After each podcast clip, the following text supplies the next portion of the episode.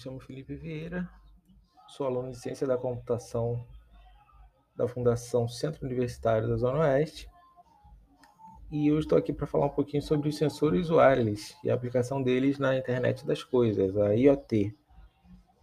É, antes de começar a falar propriamente dos sensores wireless, eu gostaria de falar um pouquinho sobre a IoT em si, que ela é descrita, a grosso modo, como a rede de objetos, objetos físicos, incorporados a sensores, software e outras tecnologias com o objetivo de conectar e trocar dados com outros dispositivos e sistemas pela internet. Então, mas pô, como que surgiu essa IoT? Como que surgiu esse conceito, esse nome? Quem, quem, quem que inventou isso tudo? E, e, a realidade é que a origem do, do nome, termo, internet das coisas, é, ela foi atribuída a Kevin Ashton. Kevin Ashton era um gerente da marca Procter Gamble, a P&G, né? E esse termo foi usado por ele em, em uma apresentação. Teve uma reunião, uma série de executivos da, da empresa Gillette, que eles tinham interesse em fazer uma parceria com a P&G no projeto de sensores. É, aí, desde então, passou-se a utilizar, mas não foi momentaneamente. Esse termo demorou um pouco a ser, ser utilizado na, na comunidade. É, mas ele ficou conhecido, ficou atribuído ao Kevin Ashton. Só que ele, Kevin Ashton, ele não, não era muito, não é muito fã desse termo, não. Porque ali ele fez numa, numa apresentação, ele estava pensando em algo e aí surgiu um estalo e ele usou esse termo. Mas ele parou e depois ficou pensando. E aí, questionado sobre isso, ele, ele disse que teria mais sentido, gramaticalmente, se fosse a internet para as coisas. Mas fato é que o termo, o termo IoT, ele é, ele é popularizado, foi popularizado, né, está aí até hoje, mas foi popularizado através de uma hashtag no Twitter. Por volta ali dos anos 2008 e 2009, chegou a cair nos trending topics. E e aí, desde então, esse termo foi ficando cada vez mais popular para todo mundo. Com relação ao conceito, ao conceito de IoT, é, o Weston definiu da seguinte forma: se tivéssemos computadores que soubessem tudo sobre as coisas em geral, usando dados que coletassem sem a nossa ajuda, seríamos capazes de rastrear e contar tudo e reduzir bastante o desperdício, a perda e os custos nós saberíamos quando é necessário substituir, reparar ou fazer um recall de um produto. E se estão novos ou ultrapassados. Precisamos capacitar os computadores com seus próprios meios de coletar informações, para que possam ver, ouvir e cheirar o mundo sozinhos, com toda a sua glória aleatória. O RFID e a tecnologia de sensores capacitam os computadores a observar identificar e entender o mundo sem as limitações dos dados inseridos pelos humanos. É, desde que Aston criou esse termo aí, a, IoT ela vem se desenvolvendo bastante, com, com o uso de redes convergentes, principalmente o wireless, é, sistemas microeletromecânicos e, e, a internet em si. Né? É, eu vou focar um pouco mais aqui na, nas redes convergentes. Rede convergente, para quem não sabe, ela, elas são combinações de dados, voz, vídeo e tudo mais, né? utilizando uma única rede. Eu quero entrar agora no, nos sensores wireless de fato, que a, a tecno, as tecnologias de Wireless Sensor Network, as WSN, é, elas alimentam a internet das coisas industrial, que é o foco da matéria. É, a, além desses sensores wireless, tecnologias associadas à nuvem é, são, são os dois principais aí elementos da IoT. É, a, a, conectividade sem fio, é, ela traz uma grande flexibilidade para a empresa, além de conectar de diferentes tipos de componentes em uma mesma, mesma rede, né? o, que, o que torna a comunicação é, bem melhor. E aí você tem um, um, grande volume de dados é, sendo atualizados em, em, tempo real, que para uma empresa e, e isso acaba sendo importantíssimo, que eles possam fazer os planos, é, é, é traçar objetivos, tudo baseado no, nos dados que eles têm sobre o produto, sobre, sobre é, os clientes. É, aí depende da aplicação da empresa, o, o, foco deles, o que eles querem fazer. Então, agora eu queria falar um pouquinho de, desses sensores é, na prática. É, já vimos que essa utilidade para coleta de dados é, é, uma, é uma utilidade importantíssima para as empresas. Né? E, e funciona da seguinte forma: os objetos físicos são os dispositivos, né, que vão estar conectados na rede. É, é, é, eles terão um ou vários sensores. E cada sensor ele, ele monitorará uma condição específica, né, como local, vibração, é, movimentação, temperatura. Depende da, do, do dispositivo que ele tiver conectado e a utilidade desse dispositivo. Né? É, na IoT, é, esses sensores eles ficam conectados entre si ou com sistemas, e às vezes nos dois, né? E, e esses sistemas ele, eles podem entender ou, ou, apresentar informações dos feeds de dados do sensor. Esses sensores eles, eles fornecerão novas informações para sistemas sistema de uma empresa, né? ou, ou até para uma pessoa específica, um gestor, um gerente, é, qualquer um aí que, que tenha acesso a esses dados. O que tem hoje em dia é que a maioria dos dispositivos adquiridos ele já, já vem com algum tipo de sensor. Qualquer celularzinho que você comprar, ele tem um ou mais sensores nele, né? É, isso acaba produzindo uma, uma, uma ampla gama de fonte de dados, seja ela para pessoas, né, para uso pessoal ou, ou para um sistema específico. É, isso pode ser utilizado para melhorar as nossas vidas ou, ou até para ajudar nos processos corporativos. É, num cenário corporativo, a, a TI deve definir quais tipos de informações podem ser obtidas desses sensores. E deve trabalhar com os líderes empresariais, né, os gestores, para definir quais processos comerciais podem ser aprimorados com essas informações. É, por exemplo, é, os dados de sensor destacam anomalias na, na vibração do equipamento.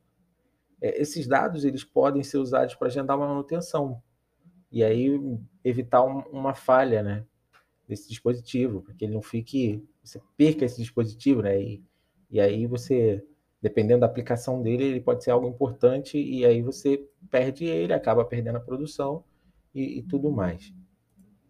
Bom, quero estar apresentando aí também a, a, alguns tipos de, de, comunicação sem fio. É, começar aqui pela tecnologia LoRa. É, a tecnologia LoRa ela, ela surgiu com a finalidade de interligar dispositivos em pequenas distâncias de 2 a 5 quilômetros é, com taxas baixas de transmissão. A LoRa ficou caracterizada por permitir também longos alcances, é, mas com pouco consumo de energia associado e baixo custo. Por isso, ela é bem útil para IoT em alguns locais específicos, como fábricas em áreas rurais, é, um pouco mais isoladas, e, e algumas aplicações que lidam com recursos naturais energia e logística. Outra, outra tecnologia importante é, é não é tão conhecida aí no, no público em geral, é, é Sigfox. E trata-se de, de, um protocolo, né? protocolo de rede voltado para aplicações da, da IoT. E não utiliza fio, evidentemente, né? E, e trabalha em, em, baixa potência. É, uma, uma vantagem principal desse protocolo, desse protocolo é que ele, ele pode operar em frequências não licenciadas, 902 né, MHz, por exemplo, aqui, aqui no Brasil. E, e ele opera com baixo custo de energia e tem um preço padronizado no, no mundo inteiro. Além disso, É, Sigfox oferece uma, uma comunicação baseada em software, e isso permite que toda a, a, a complexidade né, de, dos dados ela, ela possa ser gerenciada na nuvem, ao invés de ser tratada no, nos próprios dispositivos. Bom, essa tecnologia que eu vou estar tratando agora né, é, é, é, bem conhecida do, do, público geral, que a maioria das pessoas que tem celular ou, ou tem algum contato com a tecnologia, é difícil pensar em alguém que não tenha contato com tecnologia hoje, mas ainda existe. É, a tecnologia que eu quero tratar é o, o Bluetooth. O, o, Bluetooth nada mais é do que um, um protocolo de comunicação que ele foi projetado originalmente para um curto alcance e, e ter um baixo consumo de energia. Ele permite dois dispositivos trocarem informações entre si e, evidentemente, também sem cabos. É, o Bluetooth ele utiliza uma frequência de rádio bem específica, ela que permite ah, duas pontas se identificarem e se conectarem. É, o Bluetooth na, na IoT ele, ele é utilizado para você controlar diversos, diversos dispositivos através de, um, de uma rede. É, um exemplo aqui é, é você está montando é, uma rede automatizada na sua casa. Você quer, quer fazer um, um cômodo inteligente, colocar algumas coisas aqui inteligentes, e, e através dessa conexão com Bluetooth, é, você, você pode controlar esses dispositivos. É, o camarada quer pegar e colocar uma, uma fita de LED, e ele quer programar essa fita, quer, quer dar, dar comandos essa fita de LED, trocar as cores e tudo mais é, a conexão Bluetooth é uma conexão que pode ser utilizada nisso. Outra tecnologia bem, bem popular aí, com o público geral é o Wi-Fi. O Wi-Fi que, que foi um padrão proposto como a substituição para o Ethernet, que caracterizava a, as redes locais antigas, ele no IoT ele tem muita vantagem, tem muitas vantagens que você pode ter com ele no IoT. É, por exemplo, o, o, baixo custo da infraestrutura e a, e a facilidade da implementação dele. É, entretanto, ele, ele sofre, né, ainda sofre com, com alto consumo energético e tem um alcance menor que outras tecnologias, como a LoRa e, e a Sigfox, por exemplo. Eu gostaria também de estar tratando agora de, de um padrão importantíssimo, que é o padrão NB-IoT, que é um padrão focado em aparelhos celulares e em cobertura de locais fechados. É, tem um baixo custo e um menor consumo de energia, caso menor consumo de bateria. Né? Uma bateria, esse padrão, ela pode durar até 10 anos. E alta densidade de conexão também é, é são requisitos importantes para IoT. O alcance dele também é alto. É, mas a popularidade e a adoção é menor se comparada com LoRa, Sigfox e Wi-Fi. É, ele apresenta um tempo de resposta melhor do padrão LoRa e, e pode garantir uma, uma qualidade superior em áreas urbanas mais densas. Ele é ideal para arquiteturas com sensores fixos e dispositivos estáticos, é, mas não é muito bom para situações que exigem muita flexibilidade. Para fechar essa parte, eu vou estar concluindo com, com satélite. É, que os satélites eles são caracterizados pela função de repetir sinal em microondas. Geralmente eles envolvem maior velocidade de download e, por razões óbvias, uma, uma cobertura mais abrangente do que protocolos e, e, e os padrões. Né? Ele tem pouca necessidade de manutenção na sua infraestrutura, mas o, um, um ponto negativo do, da utilização de satélite são os custos, né? Não é qualquer um que tem condição de bancar um satélite. Por exemplo, o satélite Amazônia 1, que foi o satélite enviado pelo, pelo governo brasileiro para monitorar o desmatamento da, da Amazônia, ele custou cerca de 380 milhões de reais, toda a operação, né? Mandar ele para o alto, transferir ele lá para a Índia e tudo mais foi foi um custo em torno aí de 380 milhões. É, outra desvantagem da utilização dos satélites para IoT é a interferência do clima e, e, e a falta de, de provedores. É, para concluir essa parte de, de sensores sem fio, é, o fato é que a, a tecnologia sem fio, ela, mesmo com, com muitas vantagens, ela ainda necessita de, de evolução, como toda tecnologia. De maneira geral, ela, ela necessita sempre de uma evolução. É, mas o foco principal é, dessa evolução tem de ser é, o auxílio nas conexões físicas dentro da fábrica.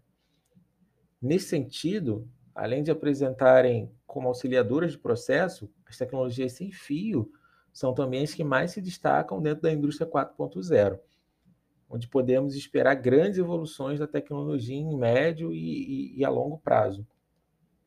A comunicação dos aparelhos sem a necessidade de cabos é uma porta grande para inúmeras possibilidades as organizações ganham mais agilidade e mobilidade, o que pode solucionar alguns problemas comuns e eliminar diversos gargalos produtivos. É, nesse sentido, é que a IoT tem um papel importante e é apoiado por diversas tecnologias, e principalmente pelas tecnologias de sensores. Thank